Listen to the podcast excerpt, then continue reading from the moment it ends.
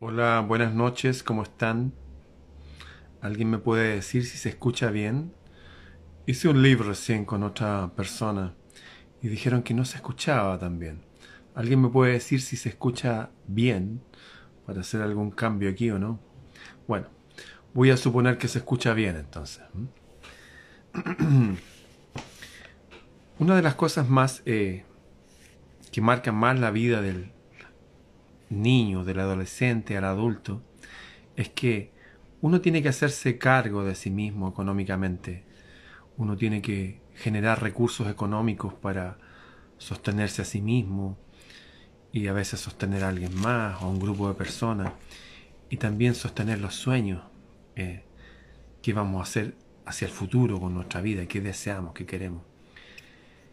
Y a veces en ese manejar la materia, no, se nos va un poco el pulso, la mano, y terminan, terminamos dejando todo el tiempo del mundo para generar solamente recursos.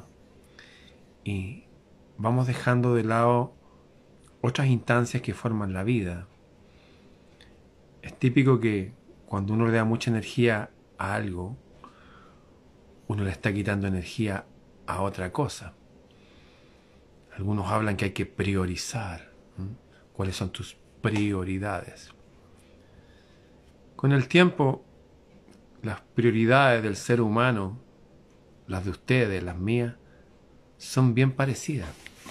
Y la prioridad es estar en paz. Estar en paz. Y para estar en paz, ciertamente uno tiene que tener una base material. Somos seres físicos. Hay que pagar cuentas. Hay que comer. Y también, por supuesto, una base emocional. Hay que tener amor, pareja, amistades, divertimento. Así todo, uno tiende a veces a dejarse llevar por el mundo de la materia y poner todas las fichas de la vida en aquello que nos agrega valor monetario solamente a nuestra vida. Hay una historia antigua de un, un hombre muy poderoso que llegó a tenerlo todo. Y él venía de los barrios. Había sido pastor, de hecho. Había sido un pastor. Y llegó a tenerlo todo. Pero llegó a tener todo en tal extremo que... Bueno, escuchemos su historia, ¿les parece? Entonces, en esta noche fría de invierno, una historia que se titula Ayer y hoy.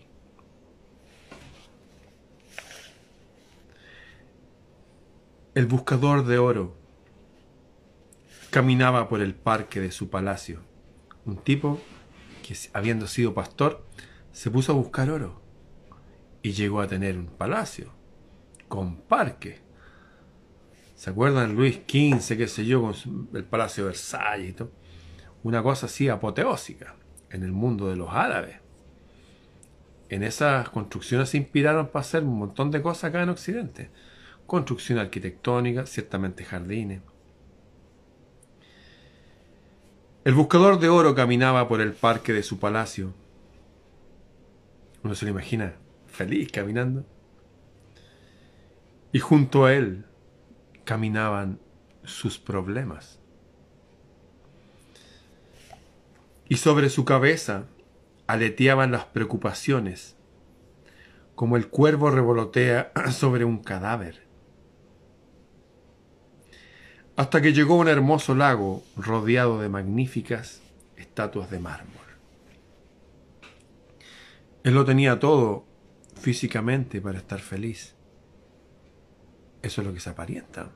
Eso se ve de afuera, eso se aparenta. Pero eso es así. Y allí se sentó a observar el agua, teniendo toda esa magnificencia arquitectónica, todos esos suntuosos jardines y estatuas maravillosas. Él se puso a mirar el agua, el agua.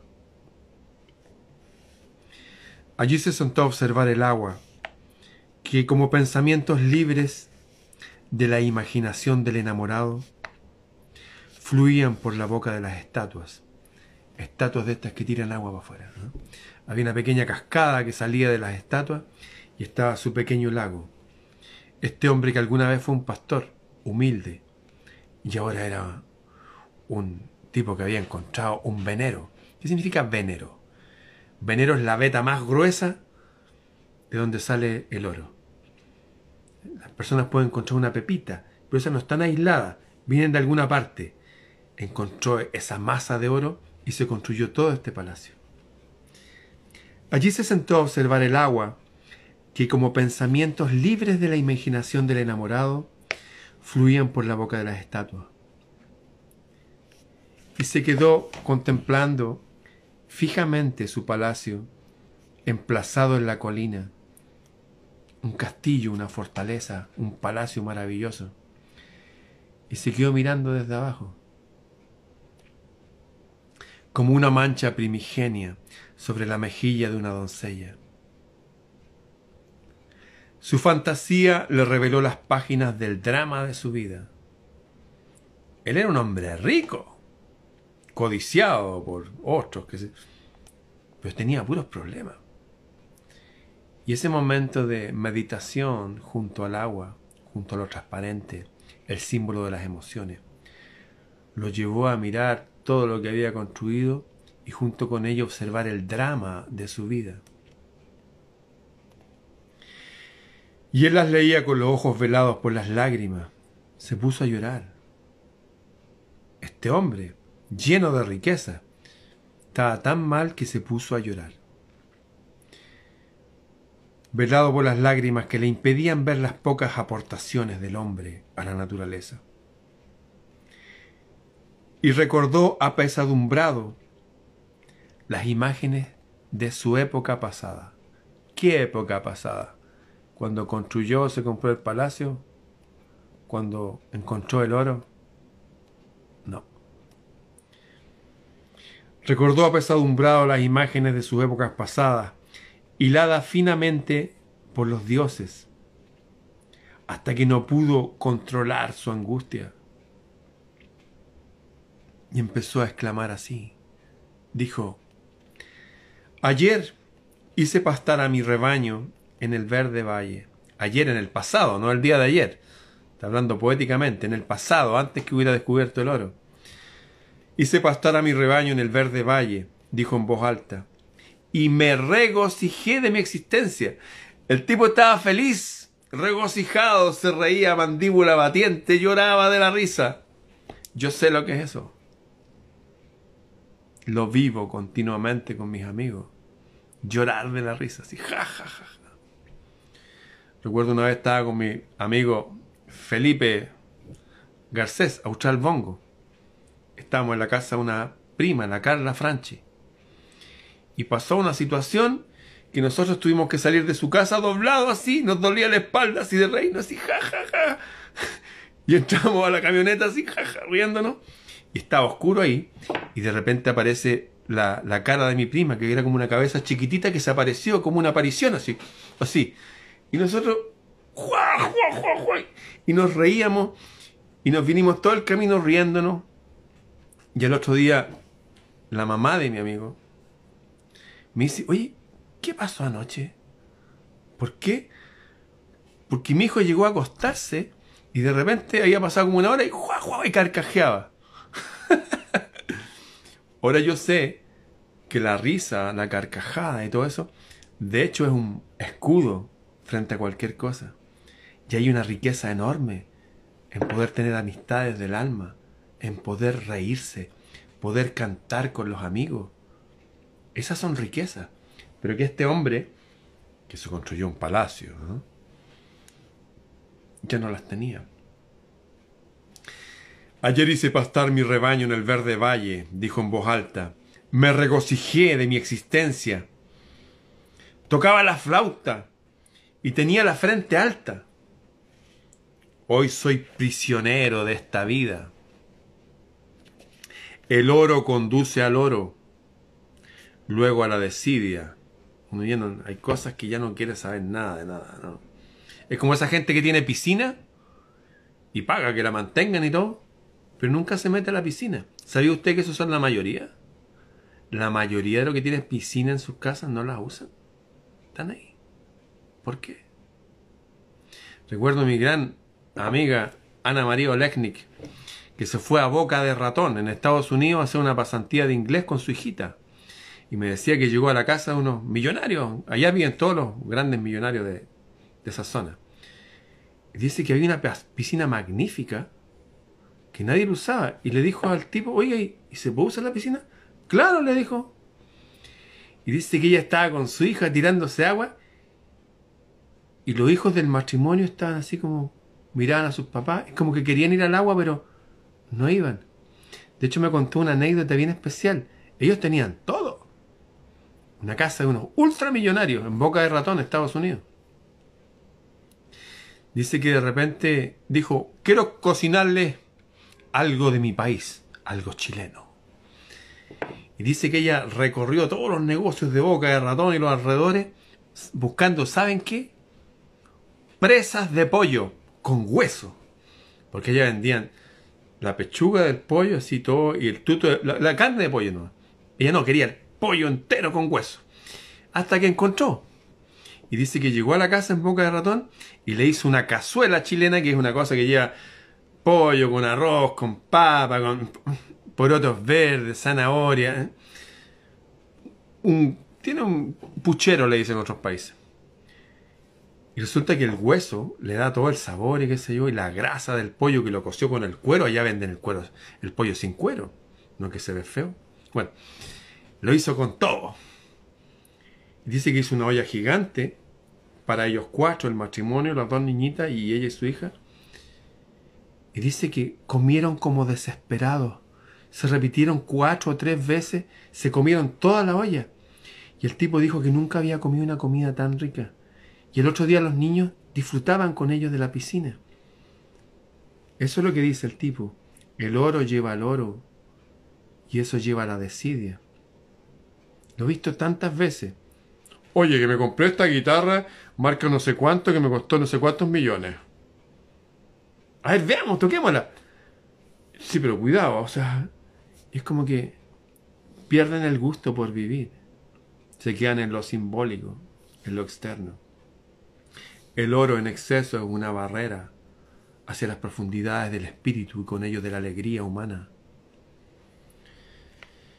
El oro conduce al oro, luego a la desidia y finalmente a la acuciante desdicha, así como si antes era dichoso, ahora como, como las máscaras del teatro, la comedia y la tragedia. Ayer, en el pasado, era como un ave melodiosa que vagaba libremente por los campos. El tipo podía ir para allá, para acá. Hoy soy un esclavo de esta sórdida riqueza y de estas reglas que me impone la sociedad. Claro, porque hay que ponerse cierta ropa, cumplir con ciertas cosas. Y él antes iba donde quería, se juntaba con sus amigos, Ahora no. Estaba preso ahí.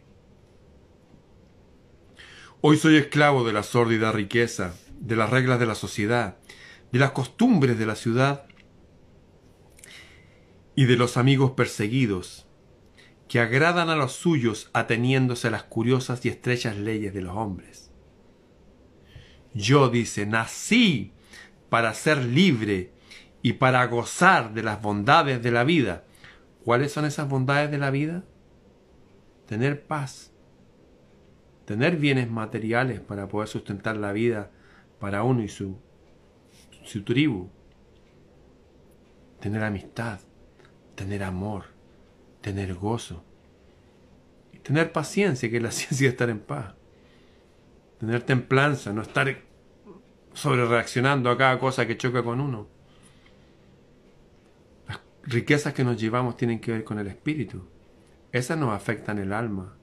Y ese es el pasaje para no volver nunca más a esta escuela. Bien, nací para ser libre y para gozar de las bondades de la vida. Pero soy hoy día una bestia de carga, tan recargada de oro que su lomo está a punto de ceder. Y el tipo se pregunta aquí, ¿dónde están las vastas praderas? Los melodiosos arroyos, la brisa pura. ¿Dónde está la cercanía de la naturaleza? ¿Y dónde está mi Dios? ¿Dónde está? Todo lo que nombró, melodiosos arroyos, brisa, cercanía a la naturaleza, es lo que está ahí. Mirar las estrellas.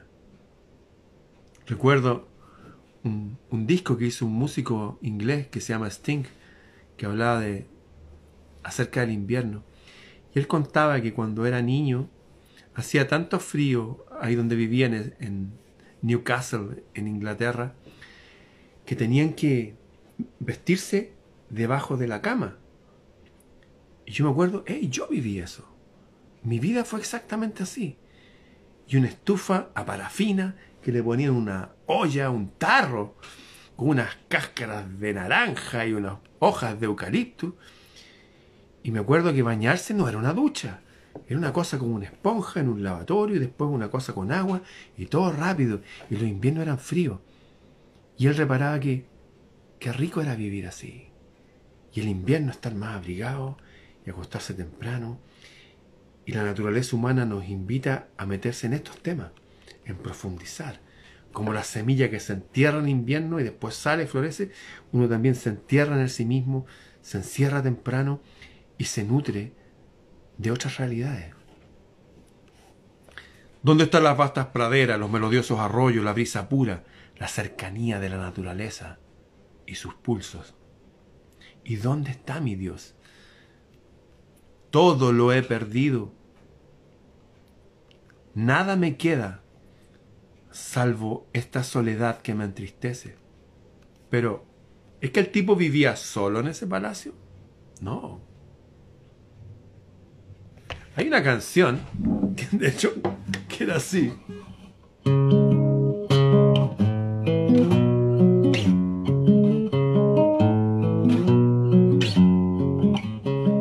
Soy un náufrago en esta isla perdido. Estoy solo aquí, nadie está conmigo. El tipo habla que está solo, perdido en una isla, tira una botella con un mensaje que está solo, que lo rescaten. Y el otro día va y hay 8 mil millones de botellas con el mismo mensaje. Todos vivimos en estas ciudades tecnologizadas y todo, hoy el adelanto, el internet, el 5G, el TV cable, Netflix. Y nunca había visto gente tan sola en los índices más altos de suicidios de la historia de la humanidad. Y así se sentía él. Todo lo he perdido, nada me queda salvo la soledad que me entristece. El oro que me ridiculiza. Los esclavos. Ojo con esclavo, no hay gente que uno trata latigazo. Esclavo viene de ex labor. Los que hacen las labores afuera. Hay que trabajar el campo, todos los trabajos manuales de afuera. Los esclavos que se mofan a mi espalda. Ahí viene este tipo, ja, ja, ja, ja. Se da cuenta que ya perdió la conexión no solamente con la naturaleza, sino con la sociedad, con Dios, consigo mismo. Los esclavos que se mofan a mi espalda. Y este palacio que he erigido, Él lo construyó. En holocausto de mi dicha, sacrificó su dicha de vivir por poner todas las fichas de la vida, toda su energía en generar dinero. ¿Para qué? Recuerdo tuve un gran amigo, Ives Núñez. Una vez estuve con su hermano Ramón, eran Núñez. Estuvimos en un lugar en Constitución, en una casa embrujada, la calle Cruz, número 243. Nunca más lo voy a olvidar. Bueno, estábamos ahí y el padre de él había sido un millonario y andaba en avioneta en Constitución. Y de hecho dice que bajaba con la avioneta cuando la gente estaba al sol, que lo asustaba. El tipo perdió todo. La fortuna había sido del abuelo. El abuelo había sido como él. El hijo dilapidó toda la fortuna. Y ya mis amigos ya eran personas comunes y corrientes que tenían que esforzarse por tener algo para poder subsistir. Y el palacio que he erigido en holocausto de mi dicha, y en cuya grandeza he extraviado mi corazón, se hizo una super casa. No, el tipo andaba en una gran camioneta. No, si tenía tres casas. en fin. Ayer vagaba por las praderas y los montes junto con la hija del beduino. Sí, el tipo de las caravanas. El que andaba ahí con los camellos yendo de oasis a oasis. Yo conocí gente de los beduinos. Me acuerdo un hombre, el papá de una mujer que conocí una vez, que me decía cuando cruzaban el desierto para llevar mazorcas de maíz que importaban y tenían que llevarlas para que no se secaran, ¿saben lo que hacían? Las enterraban en arena, en bolsas de arena. La arena preservaba los alimentos. Se los cuento como un dato anecdótico. ¿eh? Si alguna vez necesitan preservar cosas, enterrarla en arena. Ayer vagaba con el beduino, estos hombres sabios del desierto. La virtud era nuestra compañera. La relación con esa mujer era virtud. El amor, nuestra ciencia. ¿Qué cosa estaban investigando esos dos ahí? El amor. Entretenido. Abrazarse, darse besitos. y quién sabe qué más. Y la luna, nuestro guardián. Ah, de noche se veían con la princesita. ¿eh? En las noches de luna. Cuando los ánimos de toda la naturaleza están más exaltados para el amor. Hoy estoy entre mujeres de hueca belleza. Sí, mujeres atractivas, son lindas. Pero hueca belleza. No hay virtud más allá, no hay complicidad. Hoy estoy entre mujeres de hueca belleza que se venden por oro y diamantes.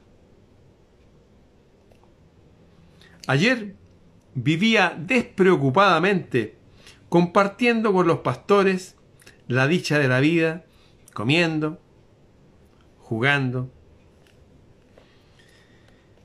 cantando y bailando juntos la melodía de la verdad del corazón. Hoy estoy entre la gente como un cordero asustado entre los lobos. Al transitar los caminos me miran con ojos llenos de odio. ¡Ay, el rico! El de derecha, dirían hoy día aunque hay una izquierda whisky que son dueños igual que los otros de las transnacionales. Ojo. Al transitar los caminos me miran con ojos llenos de odio y me señalan con escarnio. ¿Qué es escarnio? Burla.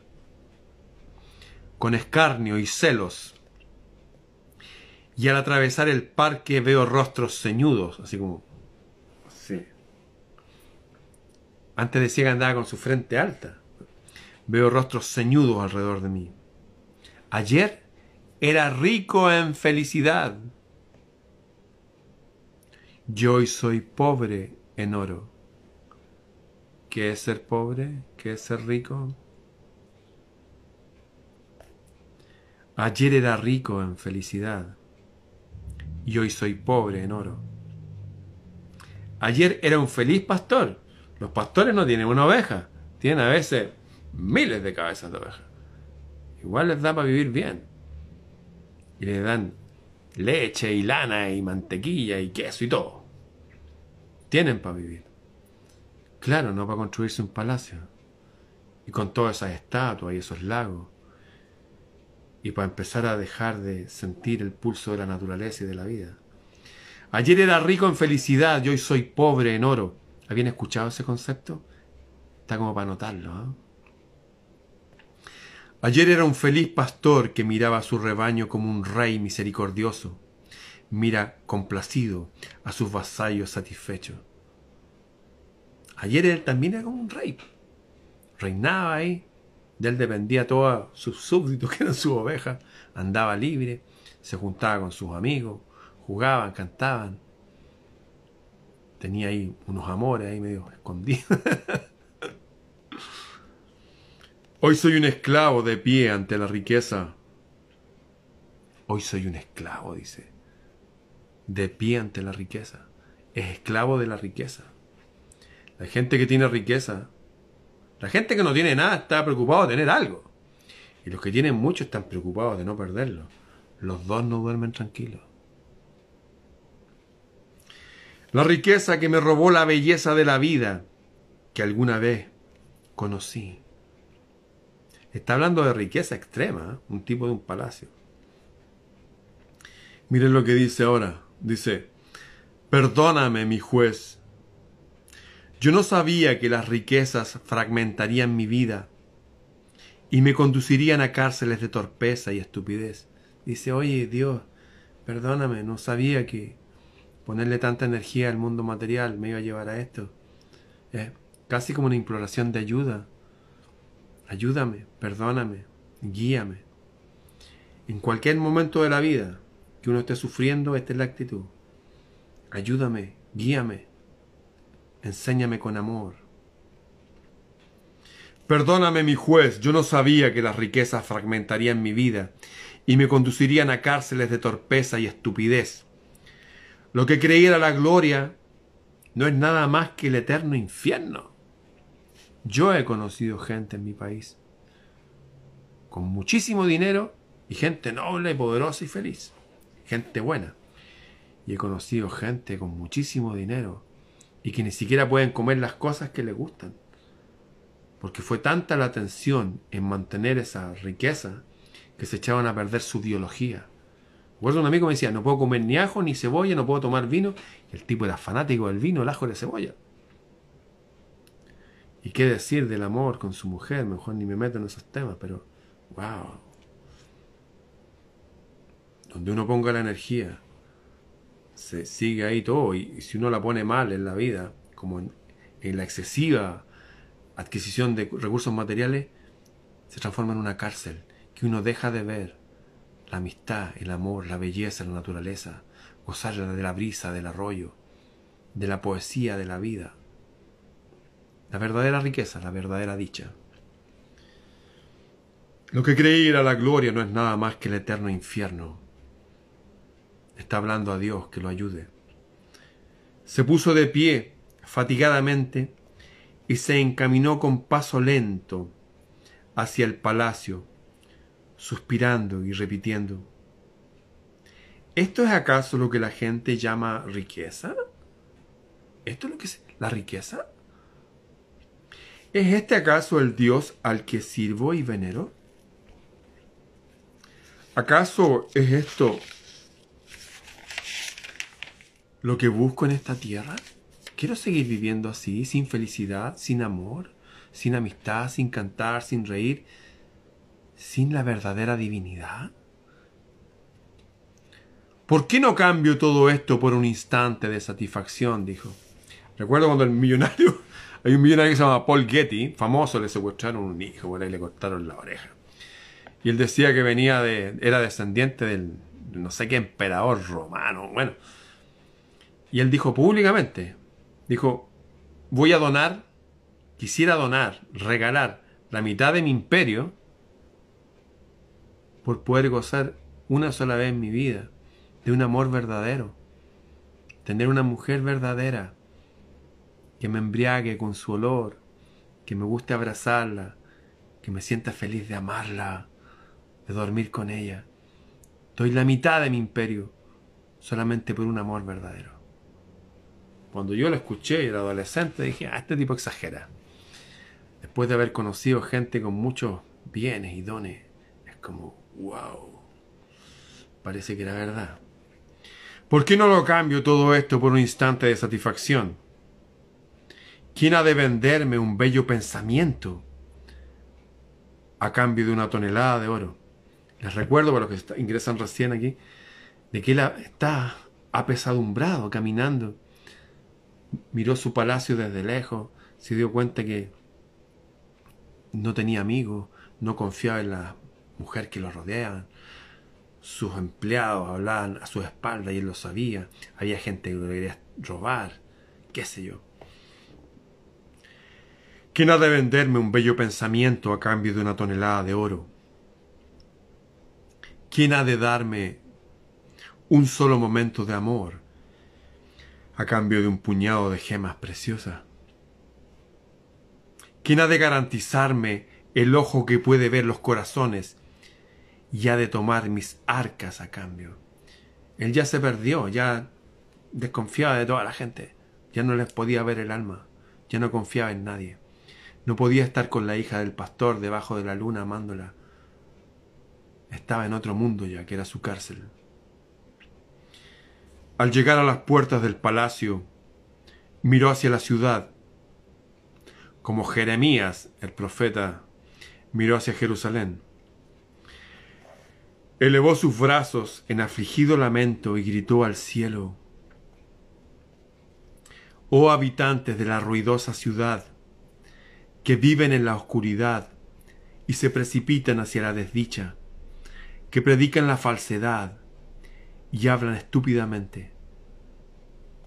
¿Hasta cuándo serán ignorantes? ¿Hasta cuándo moraréis en la sordidez de la vida y continuarán abandonando sus jardines? Él estaba en un palacio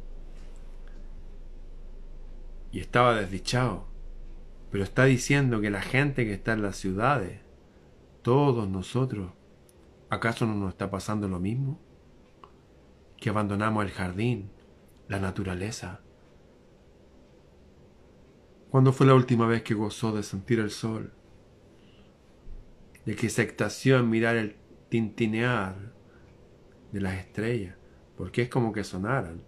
Se dice titilar porque no suenan, pero es como un tintinear. ¿Cuándo fue la última vez que caminó entre las hojas secas del otoño o del invierno? ¿O estuvo descalzo en un parque público, sintiendo la humedad fría en sus pies? ¿Hasta cuándo morarán en la sordidez de la vida y continuarán abandonando sus jardines? ¿Por qué se cubren con harapientas vestiduras de estrechez? Toda la gente metida ahí en sus cubículos, en sus departamentos. Si la naturaleza ha confeccionado bellos atavíos de seda.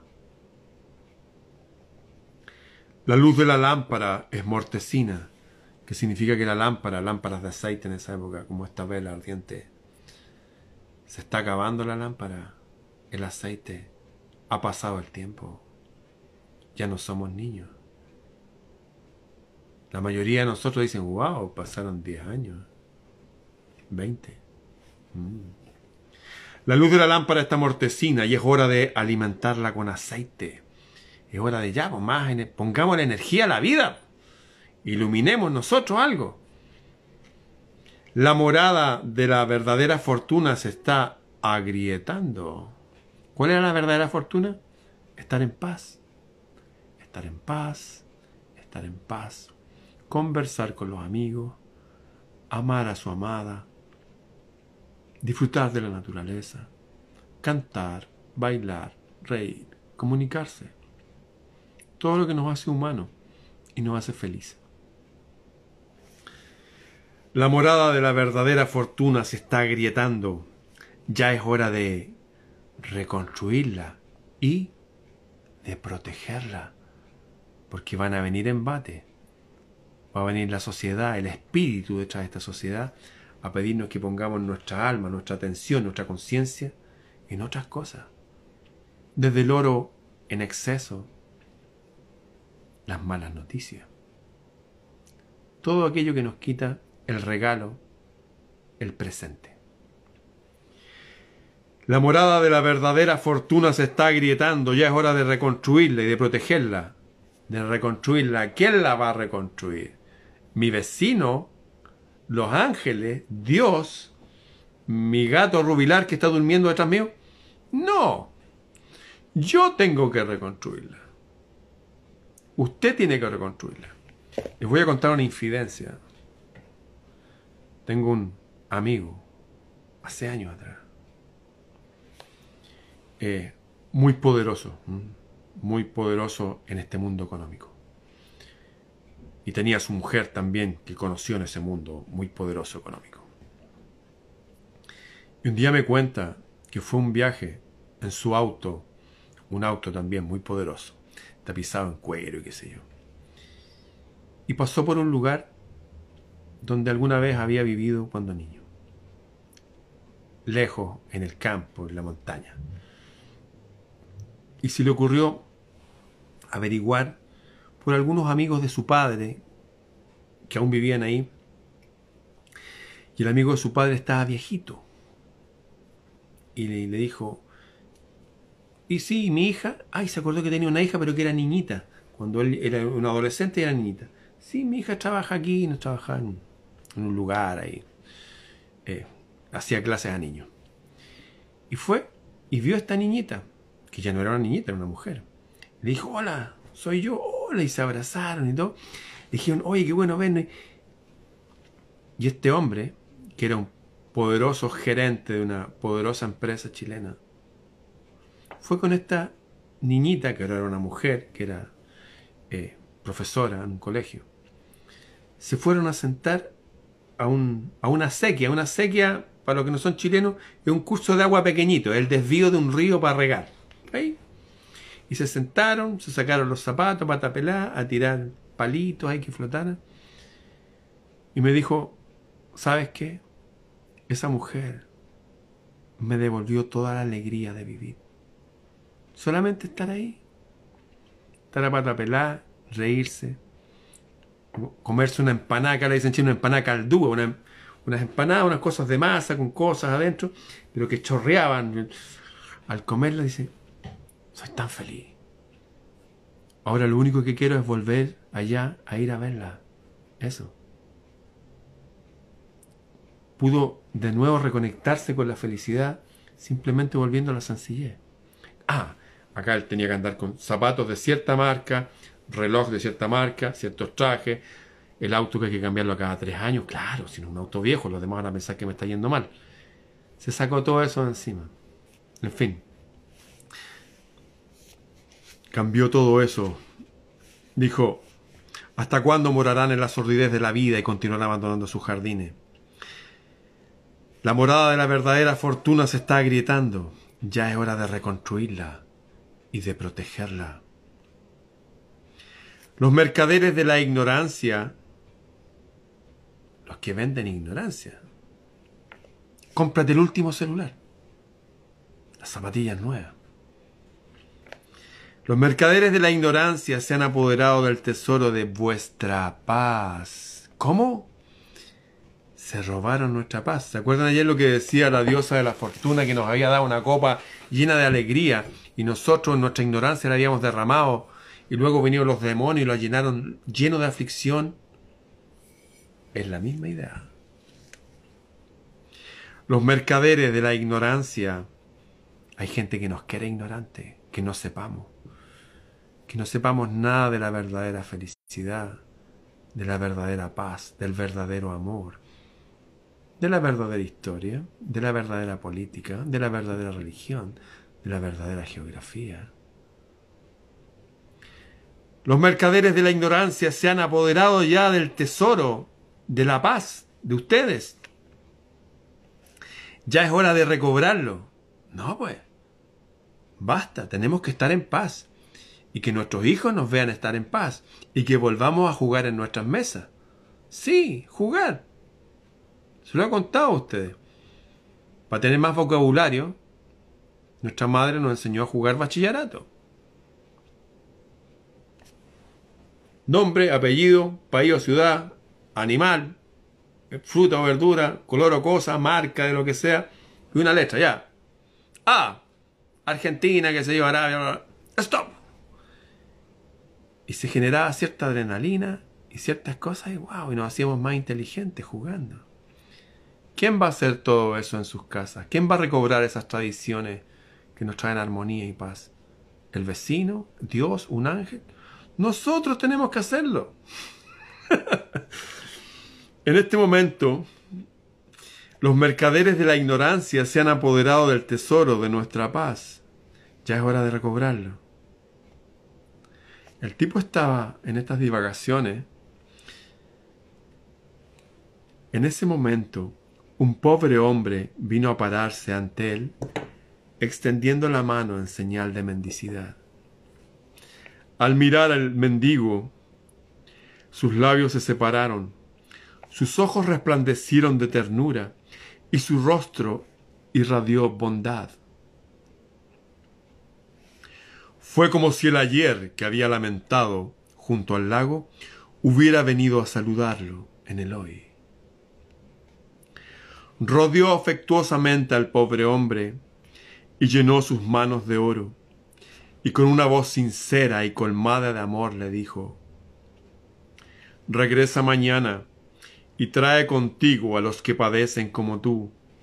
Recobrarán todas vuestras posesiones. Entró en su palacio diciendo, Todo es bueno en la vida, hasta el oro pues Él también nos da una lección. El dinero es como un instrumento de cuerdas. Aquel que no sabe tocarlo correctamente solo oirá melodías discordantes. El dinero es como el amor.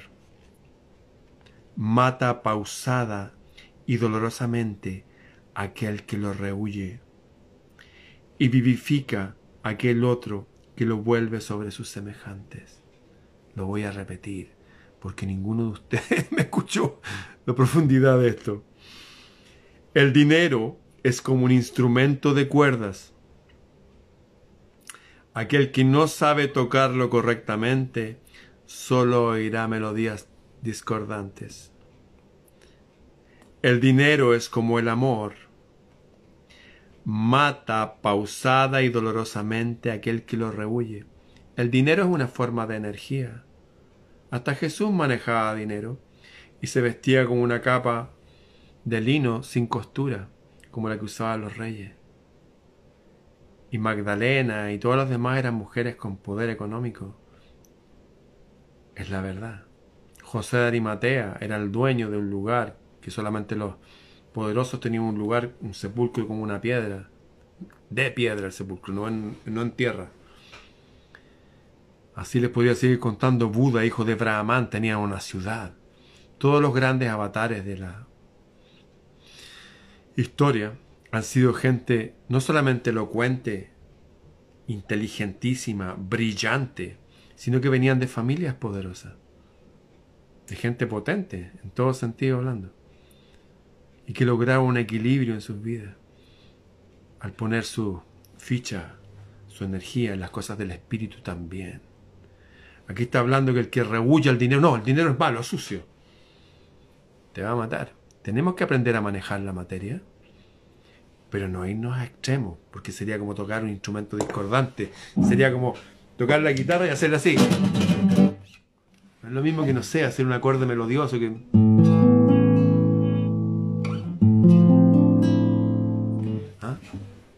Debemos aprender a usar la energía. El dinero es una energía.